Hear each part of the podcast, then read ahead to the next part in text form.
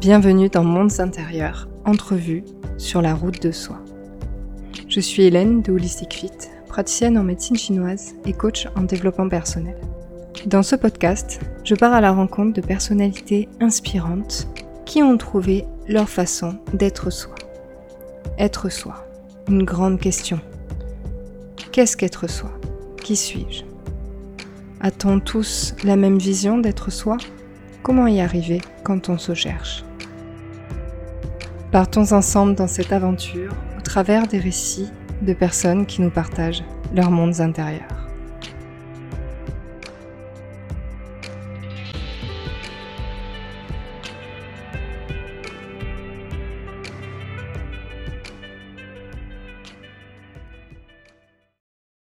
Bonjour Alexandre, merci d'être mon invité dans Mondes intérieurs.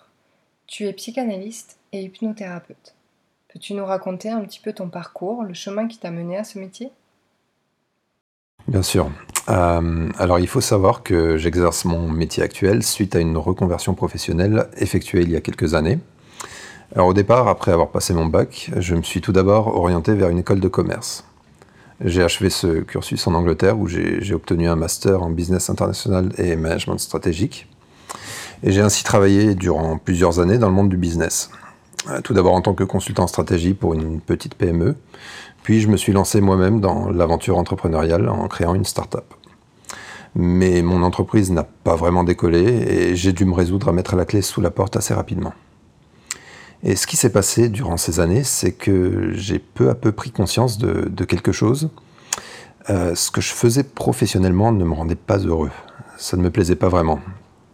Je me suis aussi aperçu que les valeurs de cet univers business euh, ne me correspondaient finalement pas du tout. Par ailleurs, je suis quelqu'un de, très curieux de nature. Je me suis toujours intéressé à tout. J'ai toujours aimé me cultiver, apprendre de nouvelles choses. Et à cette époque, cela faisait déjà quelques années qu'une discipline en particulier avait éveillé mon intérêt, la psychanalyse. Je m'y étais notamment initié en lisant plusieurs ouvrages de son créateur, Freud. Euh, alors après avoir mis fin à mon entreprise, ça m'est apparu comme une évidence. Il me fallait devenir psychanalyste. Je sentais que ce serait un métier où je pourrais m'épanouir pleinement. J'ai donc repris des études à l'université de Montpellier, où j'ai finalement obtenu en 2018 le titre de master en psychanalyse. J'ai ensuite rapidement pu acquérir un cabinet où j'exerce depuis en libéral. Et je suis maintenant très heureux d'exercer mon métier. Je m'y sens réellement utile euh, c'est aussi très stimulant intellectuellement et, surtout, je mène une vie professionnelle en accord avec mes valeurs. Qu'est-ce qu'être soi pour toi? Euh, Alors, je, te parlais à l'instant de valeurs. Eh bien, justement, selon moi, être soi, c'est vivre en accord, en adéquation avec ses valeurs. Je pense que c'est le seul moyen pour se sentir bien, pour être en harmonie avec soi-même. Encore faut-il les connaître, ces valeurs. Je rencontre beaucoup de patients qui, euh, qui ne se sont jamais interrogés là-dessus.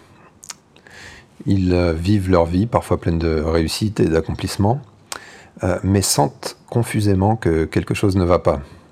Pourtant, ils n'arrivent pas à mettre le doigt dessus, à nommer ce quelque chose. Alors j'essaye dans ce cas de les aider en ce sens. On entame une réflexion, une discussion, pour découvrir et identifier ces valeurs. C'est selon moi tout à fait fondamental si l'on espère s'épanouir véritablement, trouver un jour une certaine paix intérieure. J'ai pour habitude de donner l'image suivante. Si l'on compare l'être humain à une maison, eh bien les valeurs, ce sont les fondations. Une maison construite sans fondation sera bancale, fragile et menacera de s'écrouler à tout instant. Eh bien il en est de même pour un individu qui se construit sans valeur.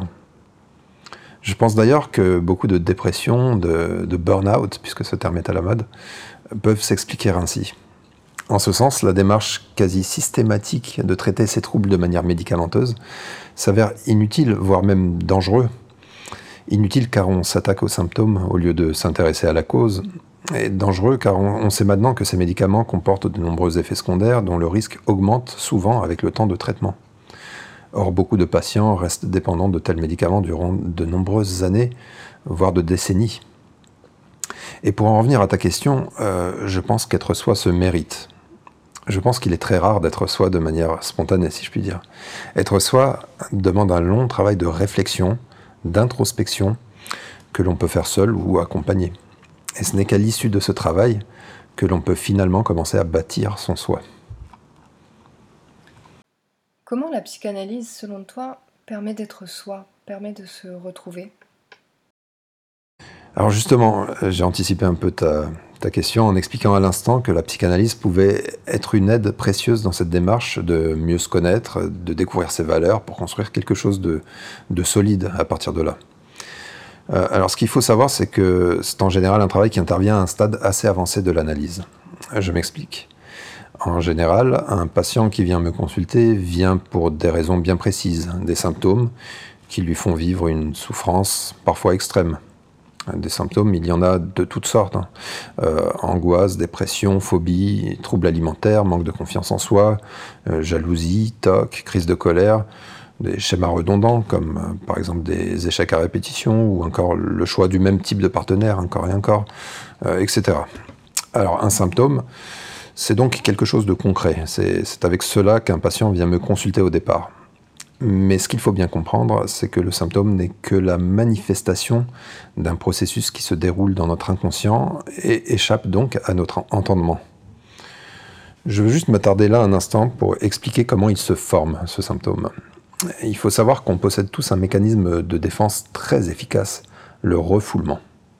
Alors le refoulement, c'est lorsqu'un événement, une idée, une pulsion est trop insupportable, trop difficile à gérer d'un point de vue émotionnel et psychique, eh bien euh, cet événement, cette idée, cette pulsion va alors être refoulée. C'est-à-dire que, comme par magie, cette pensée va disparaître de notre esprit. On ne va plus du tout s'en souvenir. Alors en réalité, ça ne disparaît pas vraiment. C'est tout simplement transféré vers l'inconscient. C'est cela le refoulement. Le problème, c'est que quand il s'agit d'un refoulement important, il ne va pas se contenter de rester là, tranquille, dans, l'inconscient.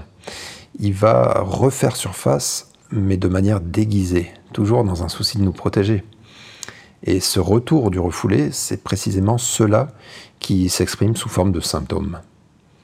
Pour donner un exemple concret, euh, quelqu'un qui aurait subi un viol, puis l'aurait refoulé, peut tout à fait exprimer cela à travers un symptôme d'obsession de la propreté, de la pureté, euh, allant parfois jusqu'à des tocs. Voilà, en réalité, le, symptôme, c'est une métaphore, c'est le langage de notre inconscient. Euh, mon travail va donc consister à décrypter le langage de l'inconscient pour le comprendre. Alors ce n'est pas toujours facile, car par définition, l'inconscient, on n'y a pas vraiment accès. Heureusement, il laisse des indices et il s'exprime cet inconscient.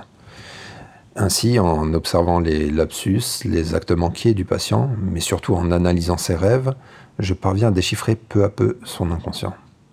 J'ouvre ainsi la voie pour le patient, lui permettant à son tour de prendre conscience de certaines choses qui se jouent dans son inconscient. Et c'est cette prise de conscience qui va lui permettre finalement de, se débarrasser de ses symptômes et des souffrances qui y sont associées. Voilà, pardon pour cette longue parenthèse, mais c'est pour bien comprendre qu'avant de pouvoir travailler sur être soi, il faut absolument se débarrasser de certains symptômes qui nous polluent et engendrent souvent beaucoup de souffrance. D'ailleurs, si tu permets, je vais compléter ma réponse à ta question précédente où tu me demandais ce qu'était être soi. Euh, je voudrais juste ajouter qu'en plus d'être en adéquation avec ses valeurs, je pense qu'il est aussi important d'arriver à une harmonie ou plutôt une sorte d'entente avec son inconscient car l'inconscient fait bien partie de nous, et donc on ne peut pas être totalement soi s'il y a trop de conflits entre l'inconscient et le conscient. Et pour cela, il faut bien sûr parvenir à le comprendre. Donc parle-nous un petit peu de l'hypnose. Ces traumatismes occultés peuvent euh, empêcher d'être véritablement soi? Oui, bien sûr. Euh, alors les traumatismes occultés, c'est justement le mécanisme du refoulement dont je te parlais à l'instant. Et bien évidemment, tant qu'il y a des traumatismes refoulés, c'est un obstacle pour être véritablement soi. Alors l'hypnose, c'est un outil formidable, mais qui a ses limites et surtout qui est à manier avec précaution. Je m'explique. Euh, lorsqu'on traite le symptôme d'un patient par l'hypnose, ça peut bien sûr être efficace, mais tout le problème est justement qu'on ne fait que s'attaquer aux symptômes. Par exemple, si, je reprends l'exemple de tout à l'heure d'une patiente qui aurait comme traumatisme refoulé un viol et dont les symptômes seraient une obsession de la propreté et des tocs, alors cette patiente va faire des séances d'hypnose qui peuvent se révéler efficaces et supprimer ces symptômes. Seulement, le gros souci, c'est que ces séances n'auront en rien supprimé, ni même révélé, le traumatisme refoulé qui est à l'origine des symptômes. Et donc le risque, c'est que ces symptômes refassent leur apparition quelques jours ou quelques semaines après les séances. Ou pire, le retour du refoulé peut aussi élaborer de nouveaux symptômes, potentiellement plus nuisibles encore que les précédents. Euh, d'ailleurs, si tu me permets une petite anecdote, il faut savoir que Freud avait commencé par étudier l'hypnose, pratique qui était très en vogue en Europe en cette fin de 19e siècle. Et c'est justement en assistant à des séances et en la pratiquant à son tour sur des patients qu'il s'est aperçu de ses limites et a fini par inventer la psychanalyse. Alors pour compléter ma réponse, je dois tout de même préciser qu'il est possible de mettre à jour des traumatismes refoulés grâce à l'hypnose, ou plutôt à une hypnose bien spécifique, la deep hypnose, ou hypnose profonde. C'est une hypnose qui, comme son nom l'indique, explore l'inconscient dans ses profondeurs, en plaçant le sujet dans un état de transe très profond. Personnellement, ce n'est pas une hypnose que je pratique. Alors, lorsque c'est bien fait, avec toutes les précautions d'usage, et elles sont nombreuses, ça peut être un outil efficace pour découvrir un traumatisme refoulé. Mais un petit conseil, avant d'aller consulter quelqu'un pour une séance de deep hypnose, il est impératif de bien se renseigner sur le sérieux et le professionnalisme du praticien. En effet, s'il ne prend pas les précautions qui s'imposent, la découverte du traumatisme peut être trop brutale pour le patient et rajouter un traumatisme au traumatisme.